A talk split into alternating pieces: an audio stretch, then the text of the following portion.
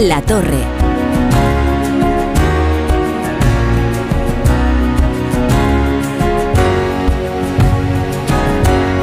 Onda Cero.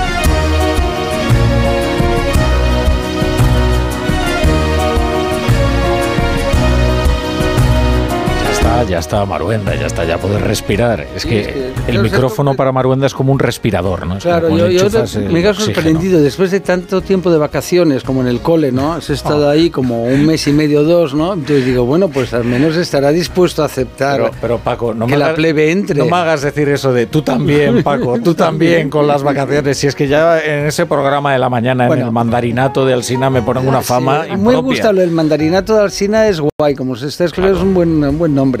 El mandarinato y los mandarines que le rodean. A él no le gusta. Y los pobres campesinos como yo que Eso es, que estáis ahí labrando la tierra, trabajando para el malvado mandarín, que no os da ni un día libre, y en cambio aquí ya veis que abusos. O que conste que yo sé, yo sé, voy a decir la verdad, que tú encantado hubieras hecho el programa todo el resto de días. Sí. Ahora que nos está escuchando Ramón Osorio y Julián Cabrera, que son los que nos impiden estos días participar en la tertulia, pues reivindicamos que estaríamos encantados aquí. Pero ¿sabe la dirección lo mal que lo pasa Paco Maruenda cuando no hay programa? Que está como... que le falta el aire. Que no viven, sí. Por eso decimos que se opina encima. Si es que llega aquí ya opinándose encima. Me gusta lo de líder sindical. Marisa Cruz, ¿qué tal? Buenas noches. Muy buenas noches. ¿Cómo estás? Pues estoy un poquito cansada, que la semana ha sido agitadita. ¿eh? Has empezado en el año... Hombre, es que... Es que... ¿Qué semana, eh, Marisa? Vamos de desatino en desatino. no, no, no tienes tema para el domingo en el mundo, ¿no? No, no, nada, nada. No, no, no, hay nada que escribir. Bueno, ¿qué moreno trae? Garciano Palomo. Pero ¿y de dónde traes ese moreno? Pues no va a ser de la sierra de la demanda burgalesa. Ni del Senado. No, ni del, Senado. Pero ¿se habéis fijado? Está un poco quemado, eso es un poco chamuscadito. No, chamuscado que... No, tanto como Yolanda Díaz, pero... se me cae la piel a, tiras, nunca mejor dicho, y no es una hipérbole. ¿Pero qué, ¿Pero qué ha pasado? Pues nada, pues que me fui a lo que ya se ha conocido, se conocía durante 450 años como el Spanish Lake, el lago español, mm. para no ser cursi, y, allí el sol... Mm, pues es infinito. Y, aunque te pongas dos kilos de crema, al final las eh, pieles sensibles como la mía sufren. Que no se puso crema y se quedó dormido en la hamaca, que es lo que suele ocurrir. o sea, que no nos andamos con lo del Spanish Light es de, sí, pero, en la hamaca Pero yo puedo, decirte que, que, no soy muy de hamaca, pero estuve en hamaca, pero estuve en la playa por donde entró Colón. ¿Y qué hizo Colón nada más? Desembarcar, clavar el pendón de Castilla. Y eso es lo que hiciste tú. Bueno, el pendón no, clavé lo que pude, pero... pero... No entres en detalles. sé, gracias, no creo que vamos a... Pero el pendón... Bueno, pero ahí, eh, eh, ahí, me he encontrado. Creo que te encontraste con algún amigo de la brújula. Sí, tienes ahí algún amigo de la brújula que se deshizo en elogios delante de gente muy conocida y poderosa del país. Y yo, naturalmente, me callé. Pero al final le cogí y le dije, Matías Sánchez, es que tú no conoces a Rafa La Torre. ¿cómo que no? Si le sintonizo todo, todos los días, ah, digo, pues ah. joder, parecerás de insomnio. A través de la aplicación nos escuchará no, y en directo, otro lado del mundo, en directo, no solo él, sino también su pues famosa familia. Directo. Salamantina, que por cierto, ya quiero aprovechar en una primera entrega todo, y quiero decir que Salamanca, eh, Barcelona, prepárate que te va a llegar los unionistas y vas a saber lo que es bueno. Bueno, bueno, ya está, ¿eh? Graciano, ya hasta aquí el momento para la ya he escapado, ¿eh? ya, has hecho el saludo, ya has hecho el... Bien. Ahora vamos a saltar de la República Dominicana a Quintos de Mora. pero antes, escuchad el menú de la tertulia que os trae José Miguel Azpiroz. Buenas noches a buenas todos. noches, buenas noches. Es que como ya nos vemos durante toda, la tarde, ya para que casi no nos aguantamos. Bueno, pues antes de entrarle a las cosas de andar por casa, eh, esta noche se impone que la tertulia analice la dimensión, el alcance y acaso las consecuencias del ataque que anoche lanzaron Estados Unidos y Reino Unido contra posiciones hutíes en Yemen. Para situarnos, de entrada, las declaraciones esta tarde del portavoz de Seguridad Nacional de Estados Unidos, John Kirby.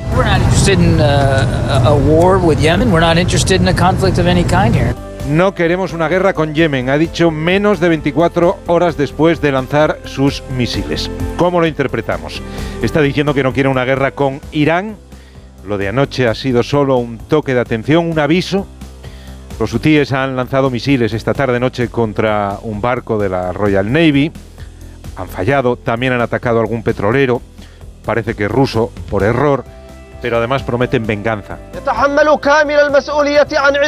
Los enemigos estadounidenses y británicos tienen toda la responsabilidad por su agresión criminal contra nuestro pueblo yemení que no quedará impune ni sin respuesta.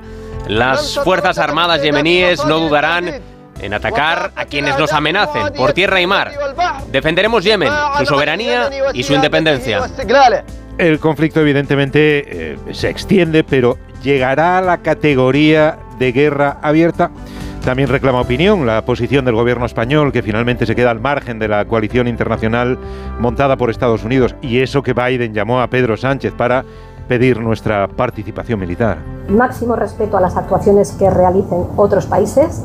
Eh, el respeto hace que nosotros como españoles seamos los que decidamos, valorando siempre en cada momento nuestras disponibilidades y nuestras capacidades donde intervenimos, siempre dentro de los paraguas de Unión Europea, de OTAN o de Naciones Unidas y en este caso concreto, como España, no tenemos nada que decir a esta misión que se ha producido esta noche. ¿Acierta el gobierno? ¿Es una decisión prudente o un desaire que puede salpicar las relaciones con Estados Unidos? Mientras, segunda jornada en la Corte Internacional de Justicia contra Israel por genocidio en el día que, en que Save the Children cifra en 10.000 los niños muertos en Gaza. Seguro que la tertulia tiene alguna anotación. Aquí en España, sábado de tormenta de ideas para el gobierno en Quintos de Mora. Como decía Jarillo, a las 8 el Camp David toledano. Pedro Sánchez reúne a sus 22 ministras y ministros para recalcular la ruta legislativa tras el suplicio parlamentario de los decretos y García Paje dando la bienvenida. Ahora que van a tener ocasión ni más ni menos que en una finca hermosísima, eh, un prado hermoso, precisamente en, en, Los Llévenes, que aprovechen para pensar y para reflexionar. ¿A dónde conduce la situación actual? Si alguien puede decir en dónde acaba todo esto, y cuando no se sabe dónde va a acabar, ya el camino no merece la pena. Desde Galicia tiene que volver Yolanda Díaz, que se ha ido a la playa de Illalaxe a recoger pellets. Da igual eh, que falemos da marea negra do Prestige que da marea blanca dos pellets. E que da igual, o xeito de proceder da Xunta de Galicia é sempre o mesmo. E o xeito de gobernar sempre é o mesmo. É mentir, mentir e mentir. Pierde peso en el gobierno la vicepresidenta segunda tras el revolcón de Podemos a su decreto de subsidios. ¿Se ha convertido en un problema para Pedro Sánchez? escuchábamos, ahora a Yolanda Díaz eh, desde, desde la playa y claro, veo una fotografía que la verdad es que es un poco ridícula, ¿no? En la que parece que están ahí como con cuatro pellets cuatro, ¿eh? con el rajón mirando uno a uno, ¿no? Eh, yo creo que Yolanda Díaz no se ha enterado de que Teresa Rivera le dijo ayer a, Alfonso Rueda, Oiga, que esto no es el Prestige, no me pida todos estos medios. Y ahora dice Yolanda Díaz, sí es el Prestige, pero vamos a ver, nos aclaramos. O sea, esto es una catástrofe medioambiental eh, de tales dimensiones que exige el despliegue de la UME o no porque mm, si escuchas a Yolanda Díaz, que está de campaña allí en Galicia, cualquiera diría que eh, todos los medios a disposición del Estado son pocos. Y sin embargo, Teresa Rivera se queja de que le han pedido demasiado. Con lo cual yo creo que esto del argumentario del gobierno empieza a naufragar empezando por el hecho ilógico de que el Prestige era curva del gobierno central y esto se lo atribuyen todo a, a Rueda, que igual creen que tiene que ir a coger sacos a nado al, a, mar adentro. ¿no? mar adentro. No sé, eh, a mí me parece de verdad que, que, no tiene lógica el, argumentario este de, campaña. Y te sorprende, eh, ahora es la primera eh, razón ilógica que dan, pues si es que lo que vimos el, otro día refleja por sí solo y es absolutamente inexportable, por cierto. En los países serios y en los gobiernos serios, se dimite por menos de lo que le ocurrió a la Eleanor Roosevelt del Ferrol. Se dimite por menos que eso, porque anda, que el sopapo que le dieron y el, mensaje que le ha enviado el señor Iglesias a Sánchez, que va por ella, eh, pues eh, eh, va a ser, digamos así. Pero es que todo esto no se sostiene, porque todos los expertos que son los que saben de tal dicen que lo que hay que hacer en el caso este del, de los pellets es mandar a barcos que lo recojan en alta mar o en el mar, no en la playa, porque están todavía los sacos y es mucho fácil, pero es, es, es en fin, es encomiable los voluntarios que van con un colador He visto que van con un colador. Bueno, es que eso es verdad que es muy difícil de cribar de la arena. Ya, pero, pero bueno, es que de verdad, o sea, seamos serios. Es decir, mm, las arenas del mar son infinitas, decía San Agustín. Y los peles también deben ser infinitos, pero que, es decir, todo respeto para los, esos voluntarios que van y van con el colador. Pero desde luego, cosa así práctica eh, no debe ser. Y por cierto, el prestigio no sé si quedó solo reducido a Galicia. La mayor parte, el 90% quedó reducido a Galicia, pero es que ahora este problema lo tienen los vascos, lo tienen los asturianos y los tienen los cántabros. También, ¿no? Y en Tarragona han llegado. Y Tarragona. Pues, no sé, ahí, desde el punto de vista político. Es una provincia gallega. Creo que no, todavía. No. O sea, el imperialismo gallego todavía no, no, habéis avanzado reivindica, ¿no? ¿no? No, era para saberlo, ¿no? No, pero eh, el Prestige también había llegado a Asturias, eso es verdad. Pero, poquito. No, no. Unos hilitos, hilitos. Digamos que no estaba tan repartido como esto de los pellets. Y luego es verdad que hubo una serie de decisiones que el, que el gobierno central tuvo que tomar uh, respecto del barco. De, pero es que este barco eh, em, arroja la carga en aguas internacionales. Sí, frente a las costas portuguesas. Sí, sí.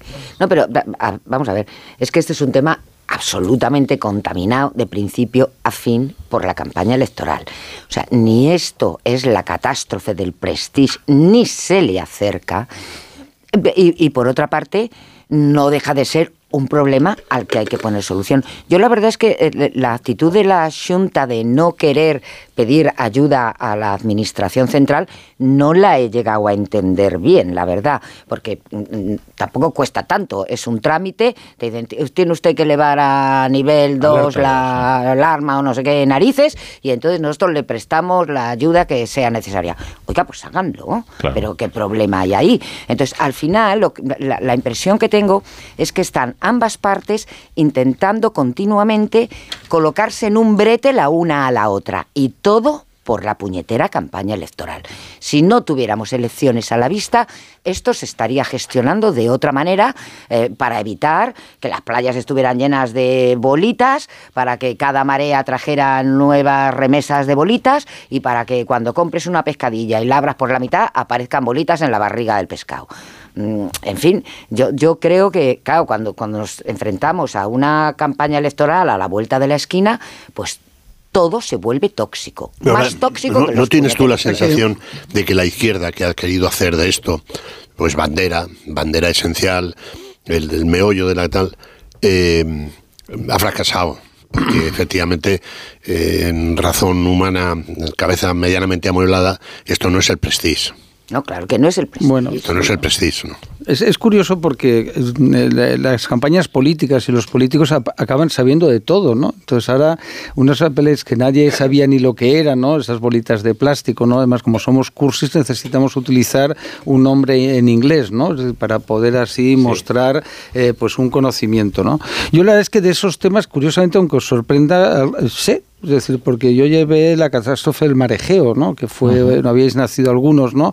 Y cuando llegamos al gobierno, pues Mariano Rajoy... De aquí creo que todos. Sí, yo os hacía más jóvenes, ¿no? Y entonces me acuerdo pues que me, durante cuatro años de mi vida... pues date cuenta que el marejeo, que, estuvo además varado ahí en la Torre de Hércules... yo, lo, yo lo, visité incluso, ¿eh? Lo visitaste sí, Y entré en el más raro, ¿no? Bueno, estaba ahí, pues ya que vas a la Torre de Hércules... Bueno, unos pues van a ver el Missouri allá, ¿sabes? En, en, en, uh, Pearl Harbor y otros van a ver el... Está bien, el marejeo. Missouri, el Pearl Harbor difícil, ¿eh? ¿No está en Pearl Harbor, Missouri? Sí, pero ¿dónde está? ¿No está el barco ahí expuesto? Yo creo que no, pero... Ah, igual me he equivocado. Pues, pero bueno, es igual, sí, queda muy bonito. No, no, no. Bueno, lo que quería decir que las catástrofes medioambientales que afectan al mar cuando son de, tipo petrolífero o en este caso pues de unas bolsas que salen al mar son enormemente complejas. Es muy fácil opinar al final. Eh, ya digo, yo lo viví en el mar Egeo desde que, desde que entré en el gobierno hasta que concluyó de forma satisfactoria. Y el también viviste, no trabajabas con Rajoy. No, en ese momento no, pero es verdad que eh, no por mí, ¿eh? que Rajoy, que es muy listo, aprendió mucho del prestige. Y yo en el marejeo aprendí una cosa muy rápida, que lo hablamos con él, nos estará escuchando muchas veces, y es que lo más importante es pagar a los paisanos, a los afectados, ¿no? Por eso el prestige se, acabó deshaciendo, ¿no? Luego lo utilizaron políticamente, etc. Dices que por eso ganó con mayoría absoluta el PP en Muxía, ¿no? Bueno, sabes, al final si tú pagas, la gente está contenta, ¿sabes? Eh, Como es lógico, porque... depende, Paco.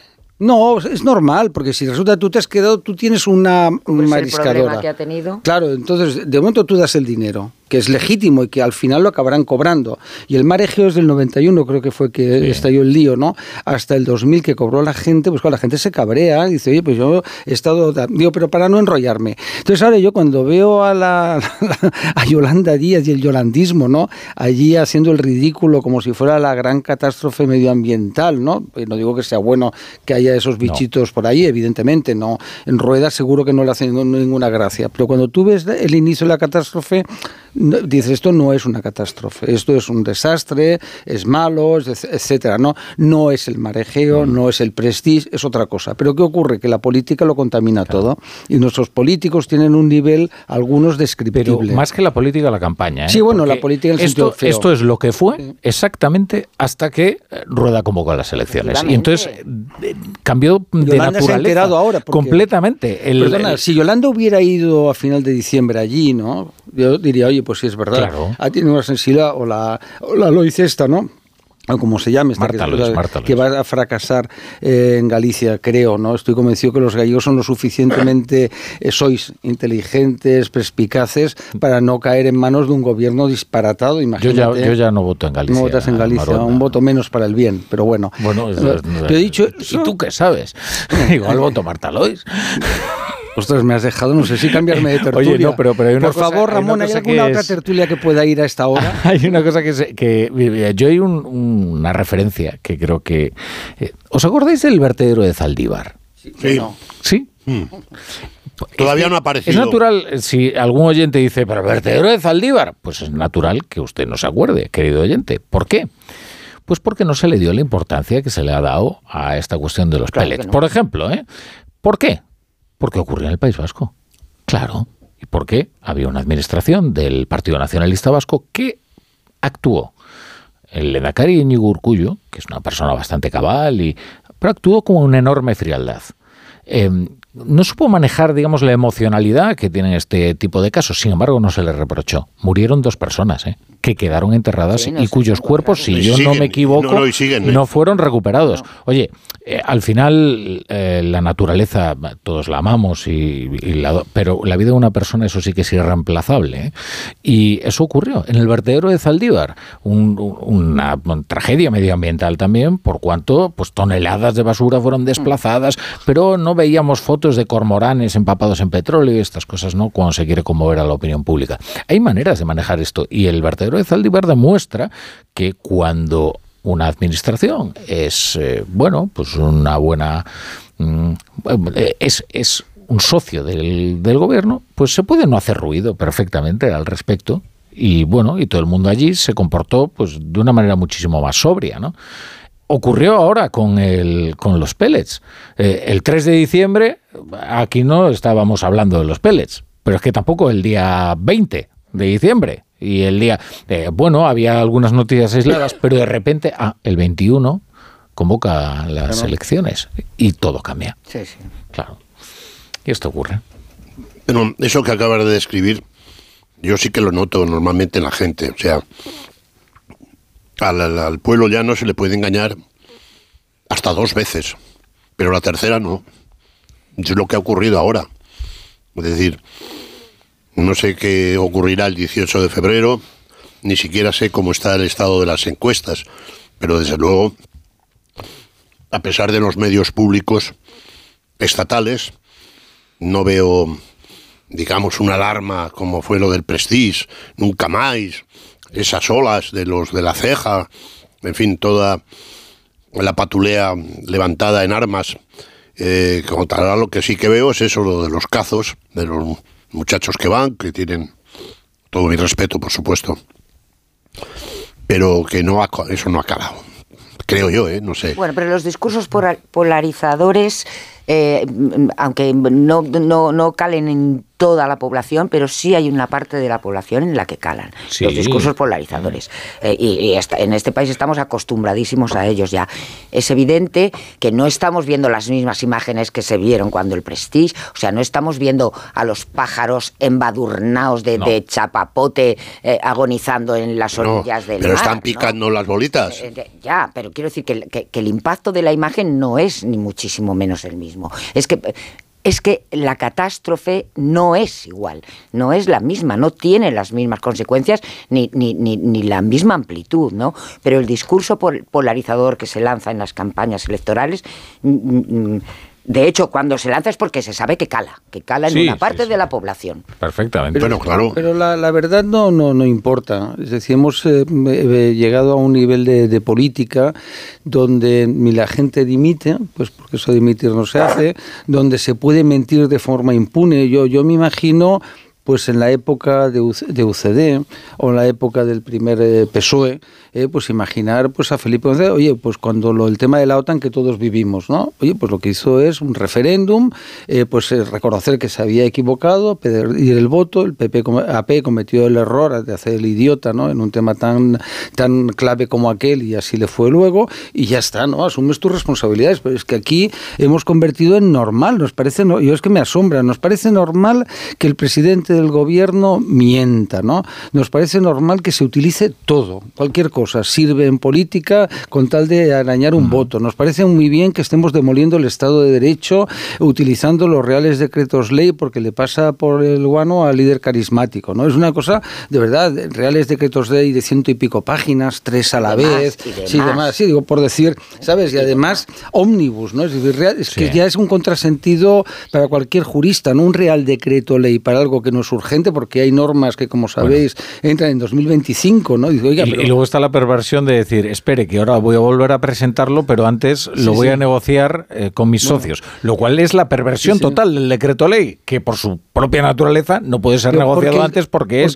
por el trámite de urgencia. La izquierda del Congreso está lleno de paniaguados, ¿no? Y lo digo públicamente para bochorno de ellos, ¿no? Porque Pachi López, por ejemplo, no podría vivir fuera de la política, ¿no? Bueno, entonces ahora, hablamos, eh, es, me llevo bien con él, un caso específico que a mí me interesa mucho. De, porque, fresador, sí. Porque, porque Pachi López, entre otras cosas, no sabía lo que se había negociado con Junts. Bueno, claro. Y es el, el portavoz eh, parlamentario. lo viste lo que dijo Turul. Y uno tiene que saber lo que lo vota. sabían los ministros. claro. El ministro del Interior no tenía ni idea. Pero un momento, porque ya hemos saltado al tema y yo quería antes hablar nada, un ratito solo de los UTIES ah. y de quiénes son los Quizás pues. están ahora, pues la audiencia diciendo, caray, eh, en los UTIES. Es apasionante. pues oye, los UTIES tienen una capacidad destructiva Rafa La Torre, considerable. Los UTIES, llevo tres días sin dormir.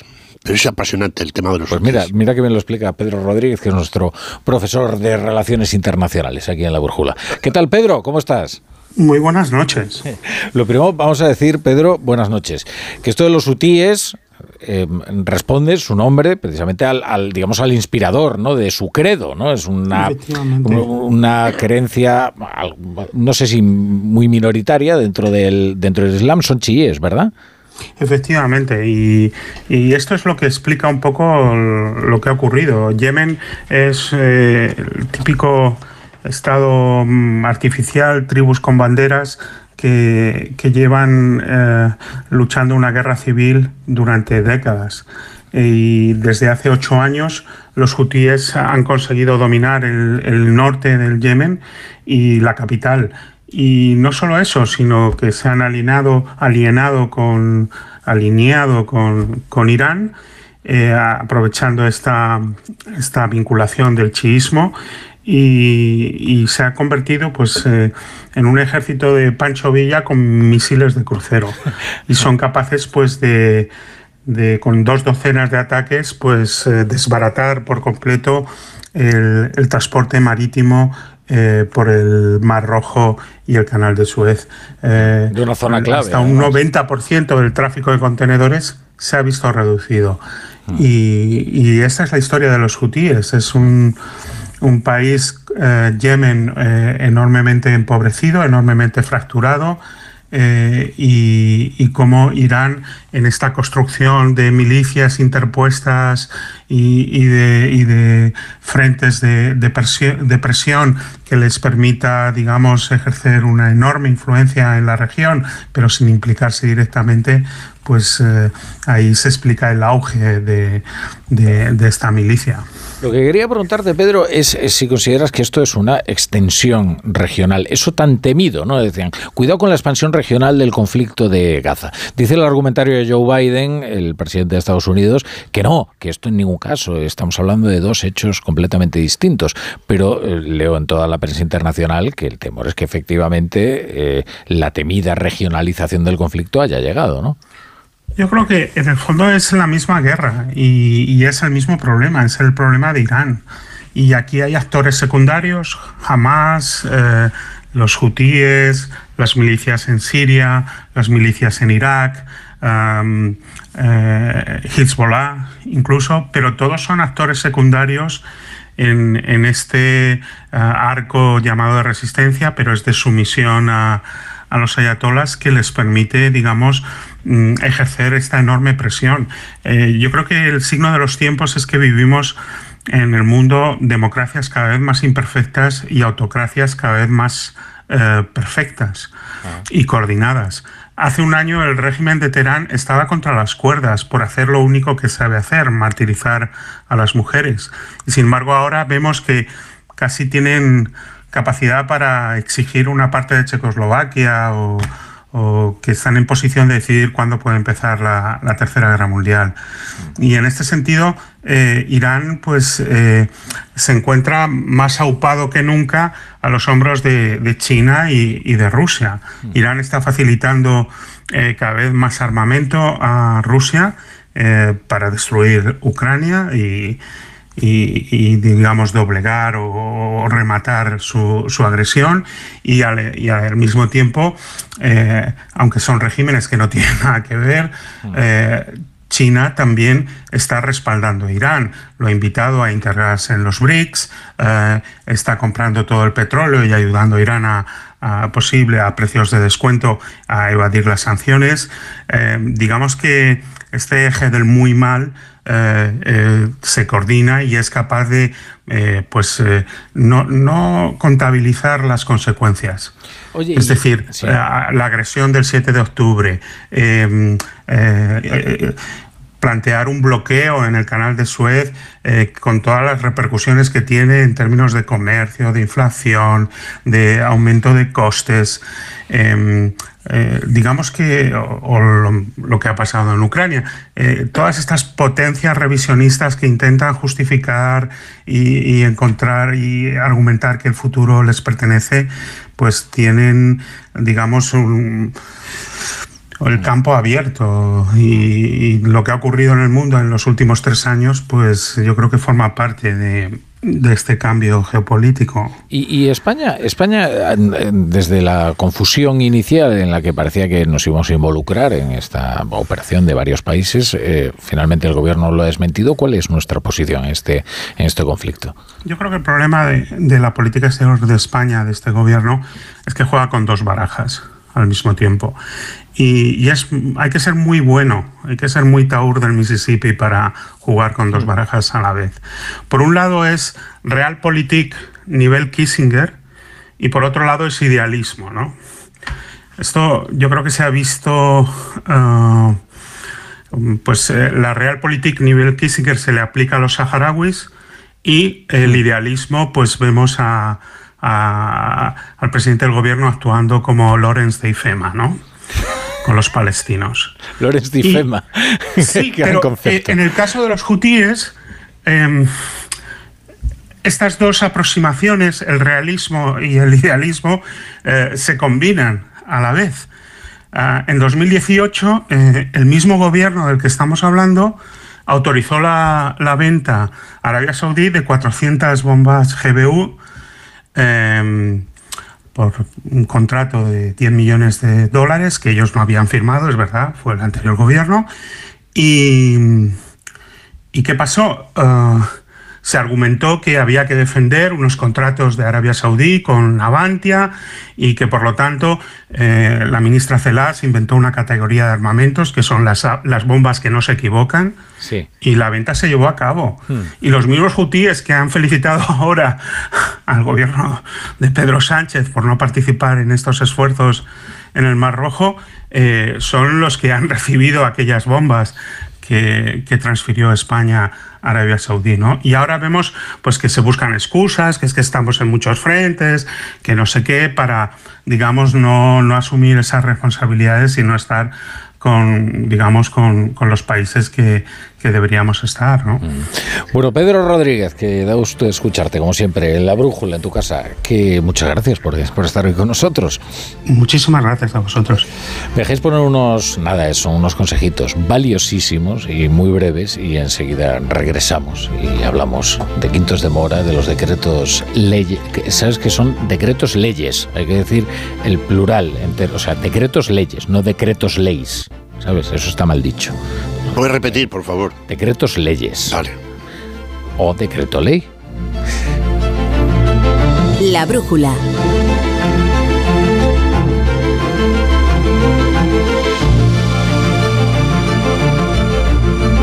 La torre.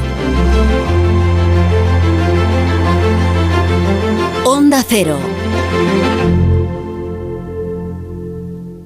Contratar la luz con Repsol, ahorrar en tus repostajes. Contratar la luz con Repsol, ahorrar en tus repostajes. Contratar la luz con Repsol. ¿Pero qué estás haciendo? Contratar la luz con Repsol. Porque ahorro 20 céntimos por litro en cada repostaje durante 12 meses pagando con Wilet. Contrata la luz con Repsol en el 950 52 50 o en Repsol.es y enciende tu ahorro. Buenas noches. El número premiado en el sorteo del cuponazo celebrado hoy ha sido 33.161. 33161. Serie 47047. Puedes consultar el resto de los números premiados en juegos11.es. Mañana tienes una nueva oportunidad con el sueldazo del fin de semana. Y ya sabes, a todos los que jugáis a la 11, bien jugado. Mira, tenemos que hablar. Lo nuestro no funciona. Cada vez estoy más cansado. Se me hace todo un poco cuesta arriba. Cuando veo que volvemos a empezar, me puede la pereza. Sé que llevamos toda la vida juntos, pero no tenemos futuro. Es pensar en el día de mañana y... Si tú también quieres romper con la rutina, por fin no es lunes, con Jaime Cantizano. Los fines de semana desde las 8 de la mañana y siempre que quieras en la web y en la app. Onda Cero, tu radio. Oye, Alberto, ¿tú tienes alarma? Sí, la de Securitas Direct. ¿Y qué tal? Es que estamos pensando en ponernos una. En mi bloque la está poniendo todo el mundo. Y me preocupa que si vuelven a robar, entren en mi casa. Ni te lo pienses. Por lo que cuesta, merece la pena vivir tranquilo. Protege tu hogar frente a robos y ocupaciones con la alarma de Securitas Direct. Llama ahora al 900-272-272. Onda Cero.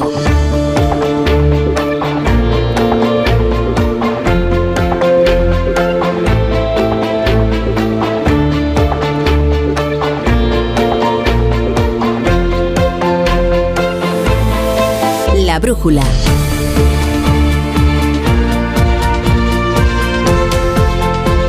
Estábamos hablando ahora con Pedro Rodríguez acerca de los hutíes y de un país, Yemen, que probablemente sea uno de los eh, líos más morrocotudos que hay en el mundo. Está en el eje del mal, ¿no? Estamos hablando, no, pero sobre todo de un país Que, es muy difícil hablar de él en términos convencionales, quiero decir, es, Ellos creen que son el Es que bien. no es un país. es que no es un país, o sea, es lo que le pasa a Somalia, ¿no? Que dices, bueno, son verdaderos agujeros en la tierra donde... Pues más fácil para meterles en cintura, un ¿no? conglomerado de tribus y, y de gente miserable. Es decir, de- cuando digo miserable me refiero a que viven en la más absoluta de las miserias.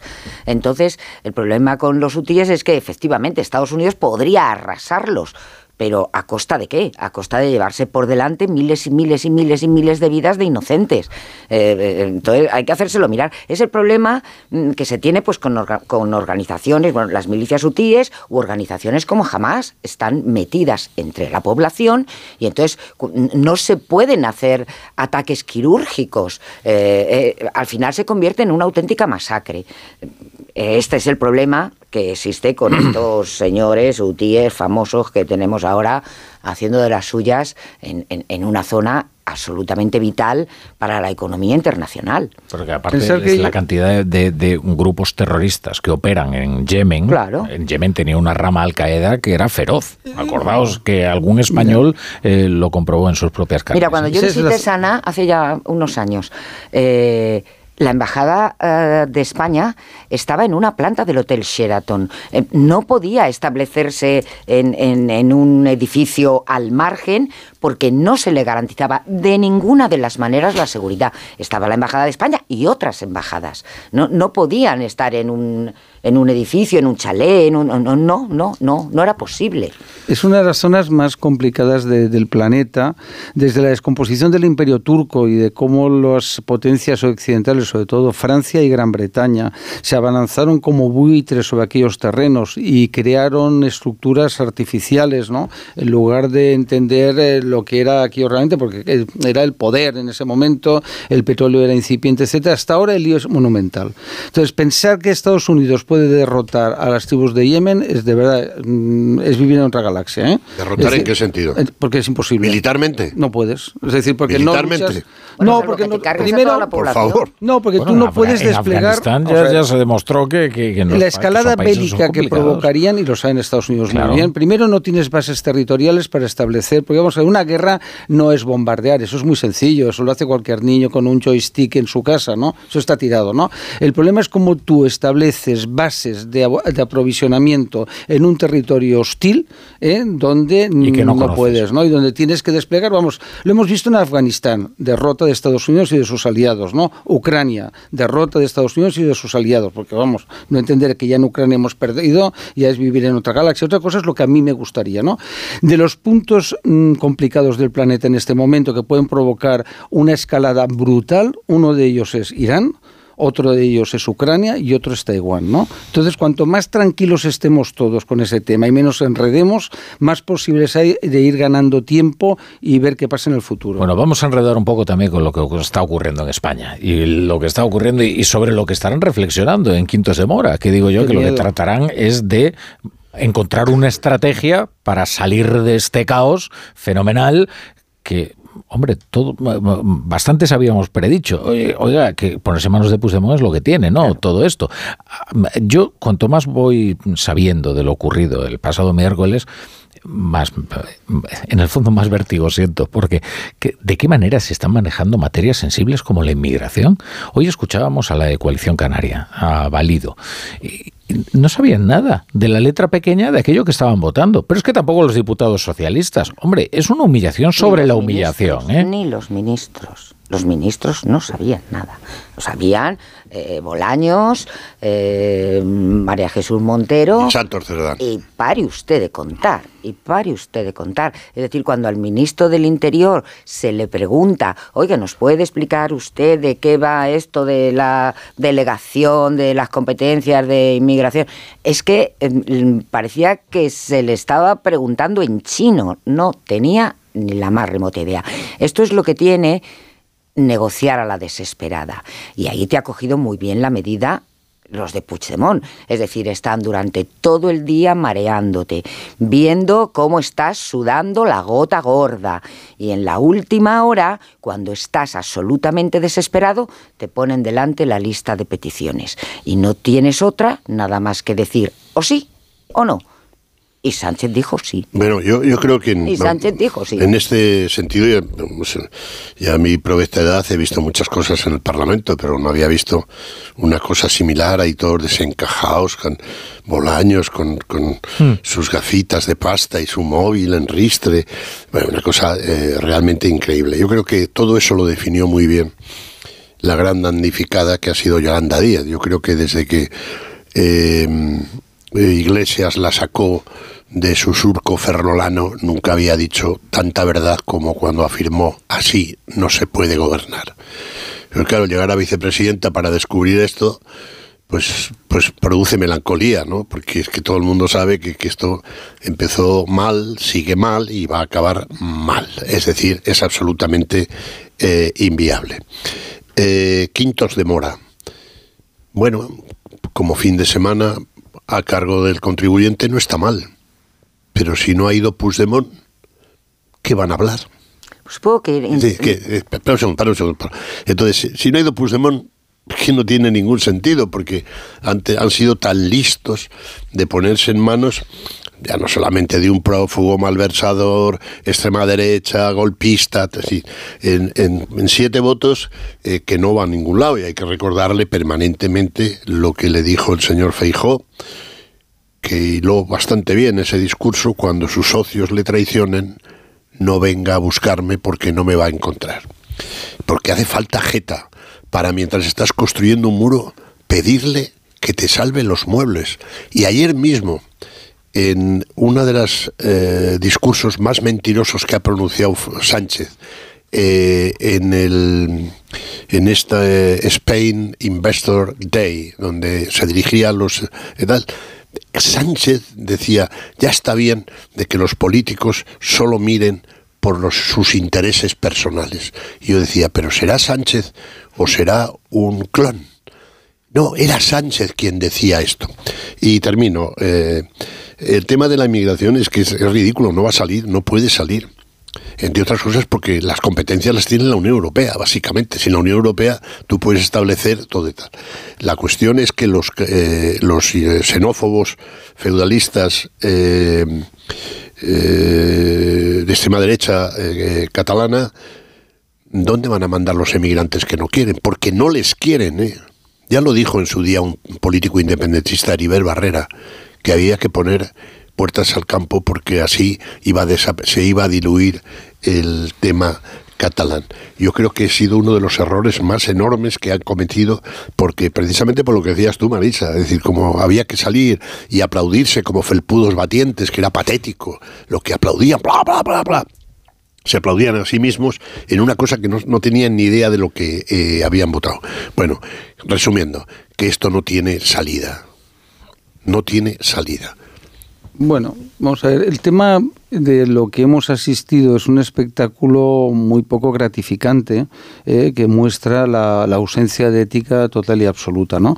Porque si esto fuera el resultado de un plan, ¿no? De que Sánchez dijera, oye, pues mira, yo creo que España tiene que ser confederal, ¿no? Porque yo lo creo como político y es legítimo, empezó una barbaridad, ¿no? Y entonces yo voy a hacer esto, esto, esto, ¿no? Todos sabemos que Sánchez es un centralista, ¿no? Es decir, un fervoroso defensor de lo que sería el partidismo único, es decir, partido único, tiene que aceptar el bipartidismo y ahora acepta este caos ¿no? para sobrevivir. ¿no? El tema de la inmigración y todas las cosas que se han acordado es que nadie sabe lo que han acordado. Es decir, simplemente han dicho inmigración, ¿no?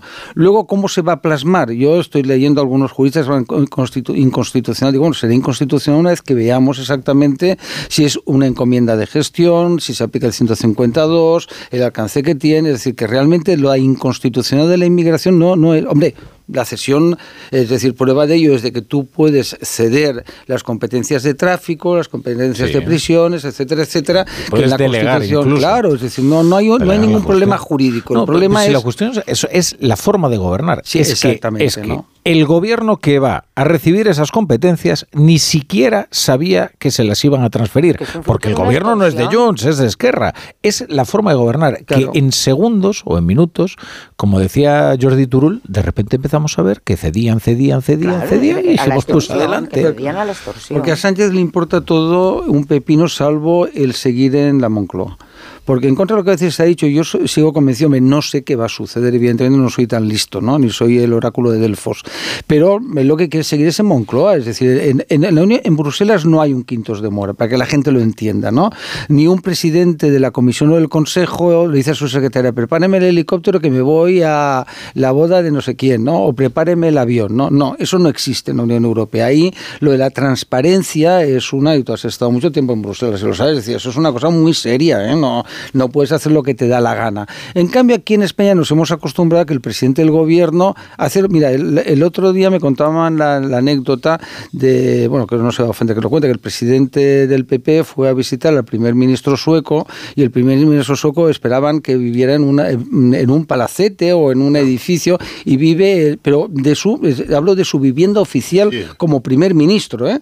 y era un piso, y entonces los escoltas vieron al presidente del Partido Popular buscando y dice, no, vienen ustedes ver al primer ministro sueco, ¿no? Dice, sí, pues mire, toquen el primero A del edificio B, ¿no? ¿Sabes? Entonces, claro, todas esas cosas que nos pueden parecer una chorrada, ¿no? A mí me parece muy serio, es decir, yo creo que el presidente del gobierno debería vivir en su casa, lo he pensado siempre, en una casa protegida, etcétera, o en un chale normal. No de, pero digo, no este presidente, sino el presidente Rajoy, el presidente Feijó, etcétera, etcétera. Nadie debería vivir en Moncloa, debería vivir en un piso normal, ¿no?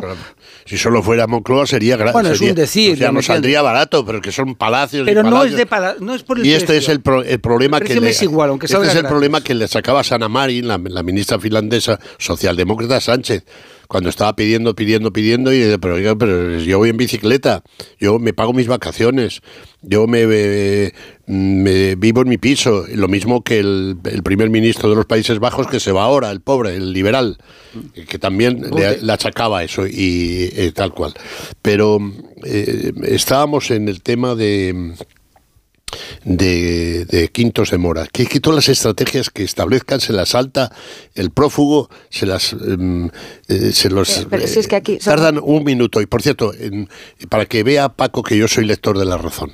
Me ha sorprendido ver, oír ahora a, mi amigo y colega entrañable Paco Marguenda decir que a Sánchez lo que le interesa es seguir siendo primer ministro.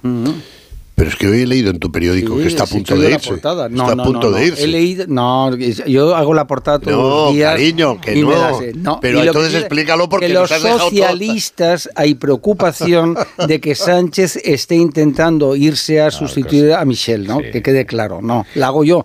Es lo único que hago todo el día. Sí, pero la información no. Es verdad que hay socialistas, efectivamente socialistas, que lo están diciendo, están diciendo que quizás a saber, porque como es tan ingobernable la legislatura es un problema. Yo hoy hablaba con un, viniendo hacia acá, con un alto cargo socialista que me preguntaba, ¿y cómo lo ves? Y yo le decía, pues lo veo fatal, eh, sinceramente lo veo fatal. Y entonces él me comentaba, el problema es, ¿van a poder aguantar esto? Y a mí me parece que la respuesta es no. Eh, ahora mismo ya es difícil dar marcha atrás, ¿no? Porque te han tomado la medida y saben cómo pueden chantajear. No, pero ya solamente queda para traspasar la Catedral de Burgos y la Alhambra. Entonces, la, Además está todo. La, única posibilidad que, hay ahora mismo es que el gobierno diga, eh, Puigdemont, ¿juegas con la baraja de la extorsión? Pues yo voy a utilizar la misma baraja. Y entonces te voy a decir, mira, eh, como no frenes inmediatamente con esta estrategia de chantaje, yo retiro en cinco minutos la proposición de ley de amnistía del Congreso de los Diputados. Y tú decidirás si quieres quedarte a vivir en Waterloo hasta el día del juicio final.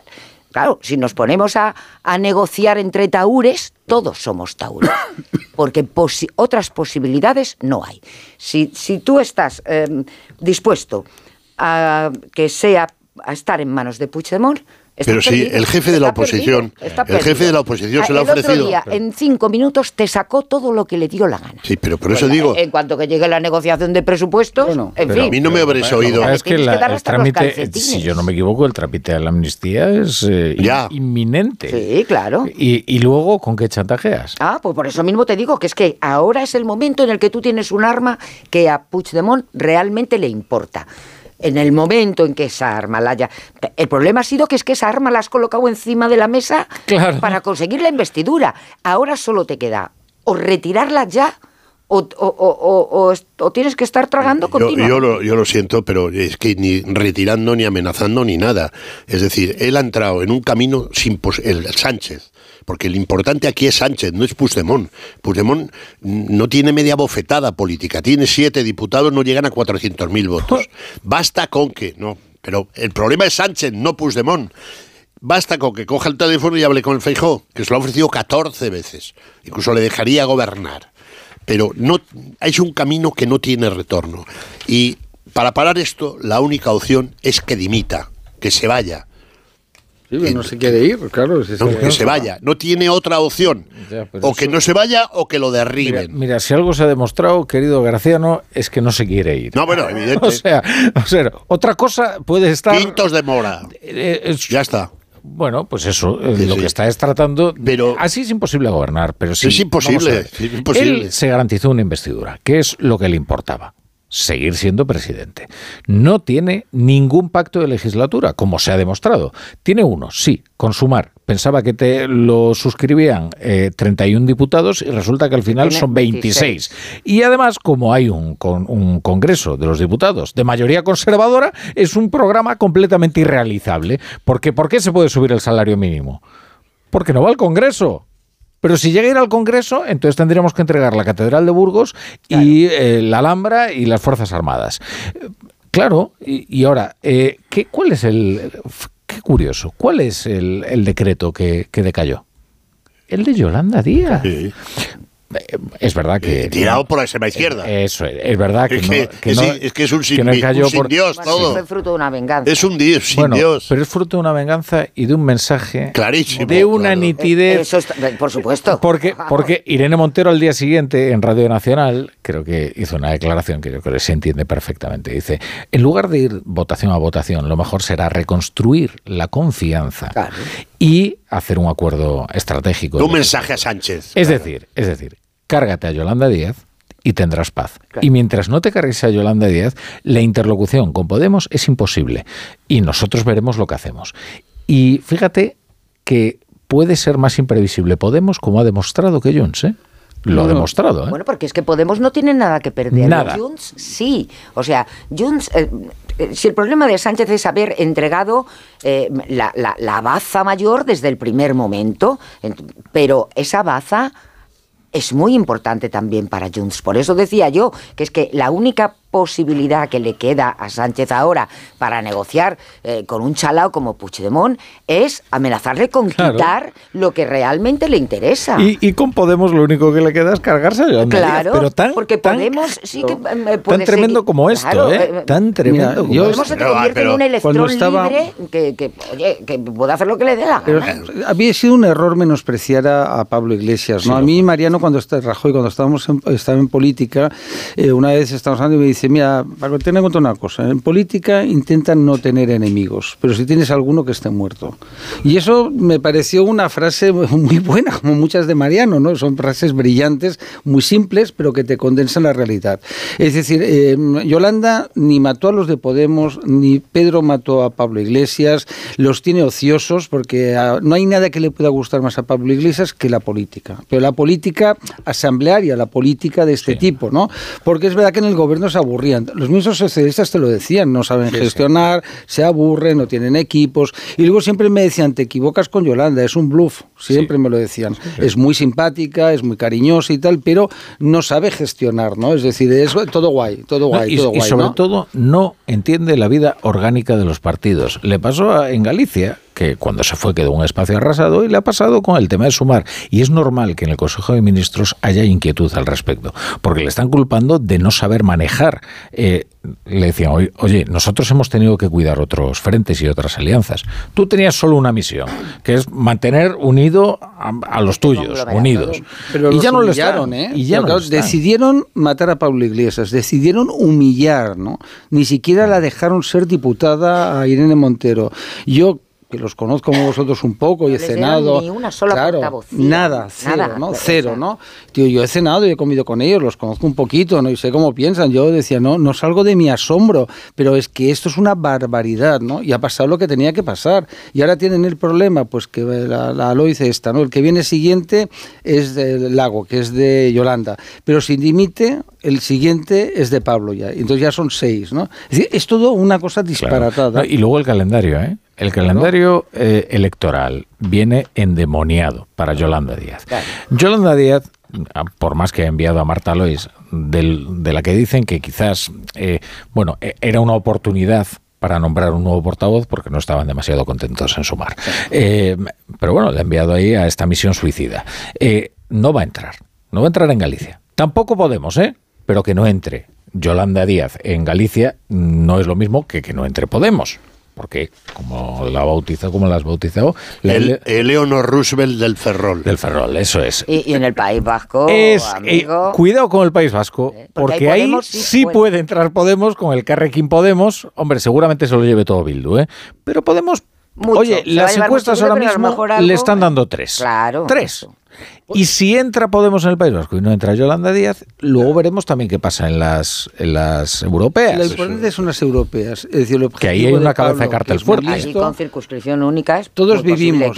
yo me acuerdo, mira, yo una vez hablando con Echenique, eh, me dice, es que los primeros sorprendidos fuimos nosotros. Jamás pensamos sacar cinco eurodiputados. Pensamos uno, dos, vamos, eso ya era eh, espectacular. eran otras circunstancias. no, no, no, pero te digo. El país estaba Sí, bueno, pero oye, vamos a ver, porque es muy, no, hay nada más cómodo para Podemos que hacer oposición a un gobierno de izquierdas. Eso es fabuloso, porque y un huevo duro más. Ya está, si es que la legislatura para Sánchez se reduce en el flanco de Podemos de y un huevo duro más.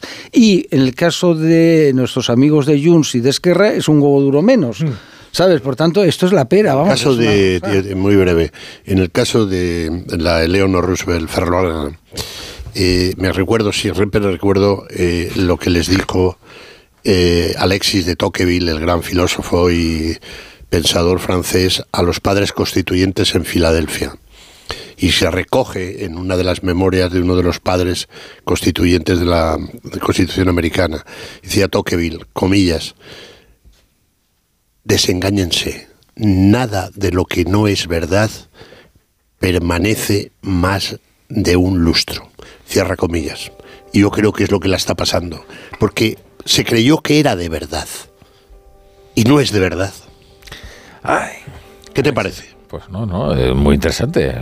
¿Quieres, que, lo, repita? Hemos hecho aquí una pausa dramática para digerir. Muy bien, pues vamos de Alexis de Tocqueville a los, a los diarios. Eh, a Juanjo de la Iglesia. ¿Qué tal, Juanjo? ¿Cómo estás, Juanjo? Muy, buenas noches, muy bien. En, el mundo hablé con una cita de Descartes, no sé. que sí, sea lo mismo. Vamos con la primera información. Calendario, del calendario. Bueno, ya léela, a ver. pues la voy a leer. Eso, la, de, la debe elegir. Eh, no, no, no la elegí. Es prudente no fiarse por entero de quienes nos han engañado una vez. Sí, como decía Lelutier, si un amigo te apuñala por la espalda, debes desconfiar de su amistad. Es un problema muy grave ahora. Se está instalando una desconfianza hacia el gobierno enorme. Es que. y luego es la escalada inevitable de cesiones, porque ahora el PNV necesita reivindicarse. ¿Y cómo lo hace? Pues arrancando a Pedro Sánchez los algo. tomando nota de la táctica Claro, dice una cosa, dice John Muller, y yo creo que tiene razón. La caja única de la seguridad social ya está entregada. Olvídate, ya está. Pero y fijaos en el voto de Cristina Valido, el, ah, voto de Coalición Canaria, que finalmente es el que el miércoles salva a Pedro Sánchez los dos decretos. La votación queda 171-172.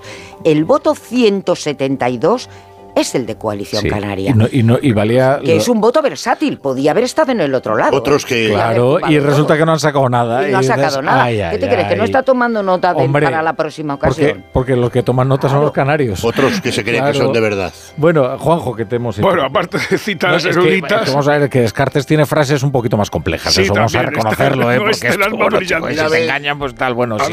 Lo dijo Descartes, pero lo podría haber dicho cualquier paisano, ¿no? Bueno. Mariano Pérez. Bueno, la policía pide a Marlasca garantías de que seguirá en Cataluña. Este es el primer titular de la portada del Mundo de Mañana. Exige conocer el pacto con Junts y compromiso por escrito de que no cederá competencias en inmigración. Que Marlasca no lo sabe. Eso a decir yo. yo, queridos agentes de policía, sí está muy bien, pero Marlasca no lo sabe. De verdad, pregunten a otro. la primera, que no sea Pachi López, que tampoco lo sabe. la primera noticia de la razón es Feijó diseña las líneas de ataque, entre comillas, para hacer una mejor oposición. La dirección del Partido Popular se reúne en Toledo para reforzar su marcaje al gobierno socialista comunista. Pues el fin de semana toledano. Sí, los dos, los dos. Los dos. Unos en quintos y otros en un figarral. ¿Y los dos quién paga? ¿quién, paga? Ah, yo qué sé. Bajo, la, bajo la, cobija de Paje. Los de quintos lo pagamos nosotros. Y los otros también. es, más, probable que Paje se vaya a Toledo que a Quintos de Mora. En el se sentiría más cómodo. en el periódico, el gobierno dice que el pacto PSOE-Junts es humo. Cataluña solo podría expulsar reincidentes si lo autoriza un juez. Los expertos advierten de que las extradiciones requieren muchas garantías procesales. No sé si se dan por aludidos o no. En información internacional, el mundo con este titular. Estados Unidos avisa a Irán con un gran ataque a los hutíes. Sobre este asunto, en el periódico crece la tensión en el Mar Rojo tras la ofensiva liderada por Estados Unidos y en La Razón, la guerra de Gaza se internacionaliza en el conflicto del Mar Rojo. En los adelantos de los digitales, el español, el adelanto del español trae esta primera noticia. La subida del salario mínimo interprofesional costará a las empresas 1.260 euros por trabajador y COE avisa quebrarán cientos de empresas. En el diario.es, los aliados de Israel abren un nuevo frente en Oriente Medio con ataques contra Yemen. Mm, bueno, pues viene, viene enjundiosa eh, la prensa. Sí, viene y variada. La, la que va a venir interesante va a ser la del domingo. Claro, pues para, entonces se están preparando. ¿Querías leer algo más, Juanjo? Eh, bueno, hay un dato del IPC, pero supongo que lo hemos hablado. El- eh, cierra el año con la cesta de la compra disparada, un 7,3%. Bueno, bueno. Esta es la razón de la noticia. Bueno, entonces te, te parece que el- la política toledana, eh, Graciano, La nochecita toledana. Son noches toledanas, sí, sí. Bueno, es muy interesante. Toledo es una maravilla. Eh, pero bueno, el, ahí falta Puigdemont.